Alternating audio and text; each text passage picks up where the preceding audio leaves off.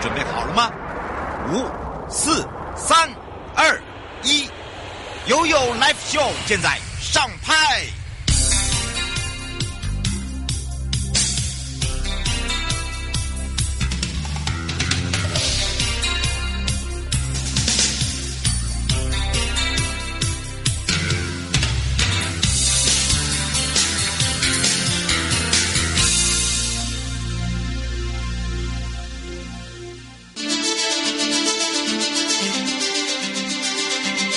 生活法律 Go Go Go，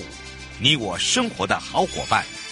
我是你的好朋友哦。我是你的好朋友瑶瑶，再度回到了 You Life Show FM 零四点一正声广播电台，陪同大家回到了台北地检署陈雅诗假关时间了，要开放零二三七二九二零，让全省各地的好朋友、内地的朋友、收音机旁朋友跟网络上的朋友一起来认识这个买卖电子油，呃，这个烟油或烟弹。到底是合法还是不合法？到底行不行？那为什么今天聊到这个话题呢？也就是因为现在很多的年轻人哈，都会呃想说，哎，这身上不希望有这个烟味啊，就会在路边啊，这个抽起烟啊，电子烟，尤其是如果是名人的话，就很容易被拍到。那有些这个是抽烟油的，有些人是抽烟弹的，到底这个电子烟合不合法？就是在现在在立法院到底现在如何啊？等等，好，没问题，我们赶快呢来让雅思检察官跟大家打个招呼，哈喽。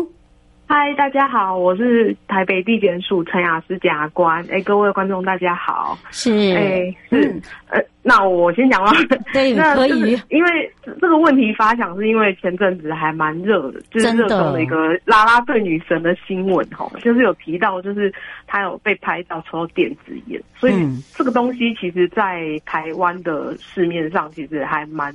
还常蛮常见的一个情形，对对对，然后甚至可能流通到校园，很多未成年的小朋友也开始新兴这个行新兴这个动哎作，真的真的然后也开始、嗯对对对，因为想说不能抽烟，那我抽电子烟可以吧？嗯，那但是其实这个东西其实它。在实物上，其实还是认定是会有成瘾性的，因为它电子烟就是有点像电能的驱动雾化器，就是有点类似像你把它想象成点精油的那种概念。嗯那烟油就是让它燃烧，然后借由这个方式去吸食它的那个烟雾。嗯但是这个烟雾其实里面有含尼古丁、丙二醇还有乙醛这些物质，嗯它其实跟香烟里面的成分是差不多的，甚至嗯可能比香烟的浓度会更高一点。嗯那所以其实。呃，有些人就会说，那我我不抽烟，那我我抽电子烟，至少我不会伤身，然后也可以戒烟，其实是错误的观念啊。那现在就是董事基金会其实有呼吁说，这个东西其实应该我国要赶快加速立法，嗯让这个东西不要在市面上继续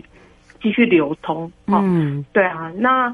那电子烟可能就分为两个部分，一个部分是烟具，就对是点燃器的那个部分。是那第二个部分就是被点燃的东西，就是烟烟油，弹或是我们跟烟油对会称不对烟弹。对，嗯那烟具的部分，其实在我国如果是买卖或持有，其实基本上是没有刑责。那这个也是。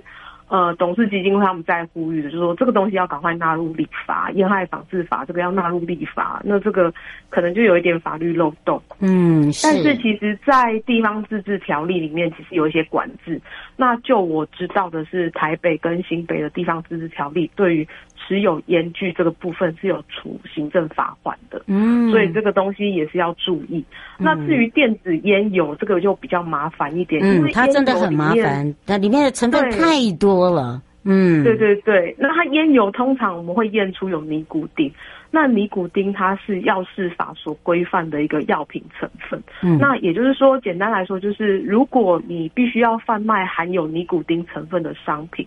你必须像烟商，那他们可能就必须要取得许可执照。是那如果你没有许可执照，你可能自己在网络上卖啊，或者是直接在大街上贩卖这样子，其实会违反了《药事法》第八十三条第一项的那个贩卖禁药罪。嗯那这条罪比较特别，是它也处罚过失犯。那什么是过失犯？就是这个东西其实是我们应该主观上是可以避免的，但是你疏忽去避免这件事情，而你卖了这个东西，那很多民众就会说：“哦，我我不知道啊，我不知道这东西不能卖啊。那”不过因为这个东西其实在网络上已经就是宣传很久了，然后新闻，然后电网络新闻也都已经有相关的资讯，嗯，所以以它不是像一般的零食或是雨伞或包包、衣服、鞋子，就是很明显的就是在网络上不会有有刑责的问题。嗯，所以其实你在卖的时候，你本来就要先做一些功课，去嗯查一下网络资料。所以通常民众比较容易触犯的就是过失贩卖禁药罪这个部分。那嗯那既然这样子，就会有人问说，那那那我不卖，那我可以买吗？我买总没有刑责吧？那当然，买在我国并没有刑责，嗯，但是会有一个问题，我们常常会在实物上会处理到有个问题是。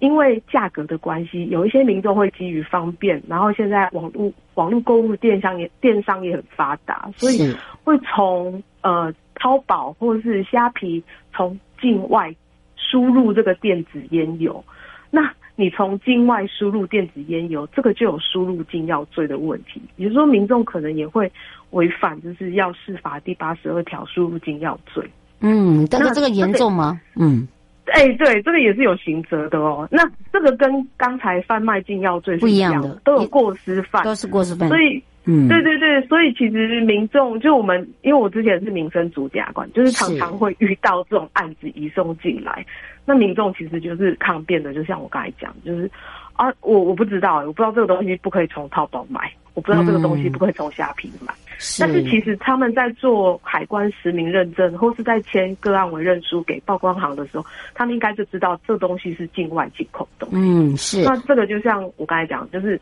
它不像一般的衣服、鞋子、包包，你可以从境外随便买进来，就很明显没有刑责。嗯，这个其实事前做一些功功课，课会比较好一对点，对对对，不去查查阅一下相关的新闻，其嗯实就应该知道说这个东西是违法的。是刘先生想要请教一下检察官哦，就是他跟他刚才有听到您说，呃，听到您说现在校园也是呃很多都是抽烟油，他说他在记得这个东区常常会看到有人抽很多味道的烟油，里面也有一些有闻到类似像大麻，他说其实那个那个也不是，那个应该已经算毒品了吧？他现在写，哎，对对对，这这个就是我们比后面可能要延伸讨论的，就是形式。好，那我如果今天不在境外买，然后我也在国内买，那我可能国内来源我不跟你说，我可能譬如说朋友卖给我这个嗯电子烟油，那那 OK 吧，我总是我 safe 啊，我没有卖，我也没有从境外输入，那 OK 了吗？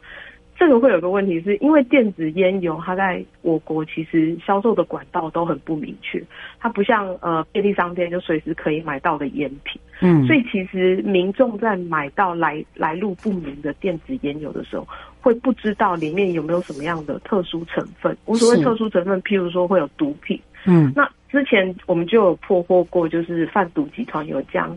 二第二级毒品的四分大哎四氢大麻酚，它那个是大麻的一种成分，是掺入电子烟油，那它会有个作用，就是吸食之后你会飘飘欲仙，嗯然后就有一种很舒服的感觉。用这种方式就是贩售。那我我我不买，我不哎、我不从境外买，然后我也不卖。但是嗯我如果持有了含有毒品成分的电子油、电子烟油，嗯这个也会有构成这个毒品危害防治条例的第十一条的持有毒品的罪。那当然嗯，至于是哪一项，可能就是要看说，如果今天验出来是是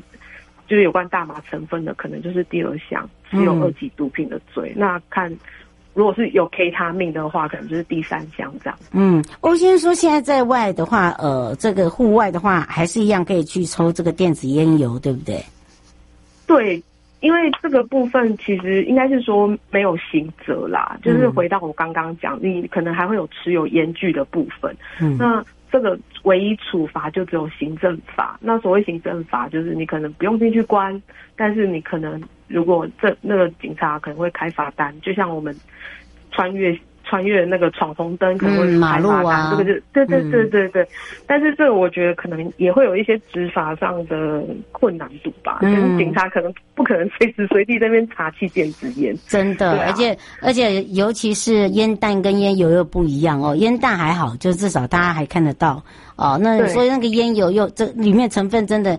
牌子太多。啊、然后呢，对也不知道对对到底是怎么来哦的，好、而且你又说对说明不清楚，这要特别注意。这有没有特别提醒大家的地方？呃，就是呃，就是可能这个东西在台湾，它其实是一个非常模糊的地带，地带它嗯也一个非有一个灰色地带。那虽然可能会觉得说啊，抽好这个好像很酷，其实这个也蛮伤身的。那甚至有时候抽了，它其实不一定，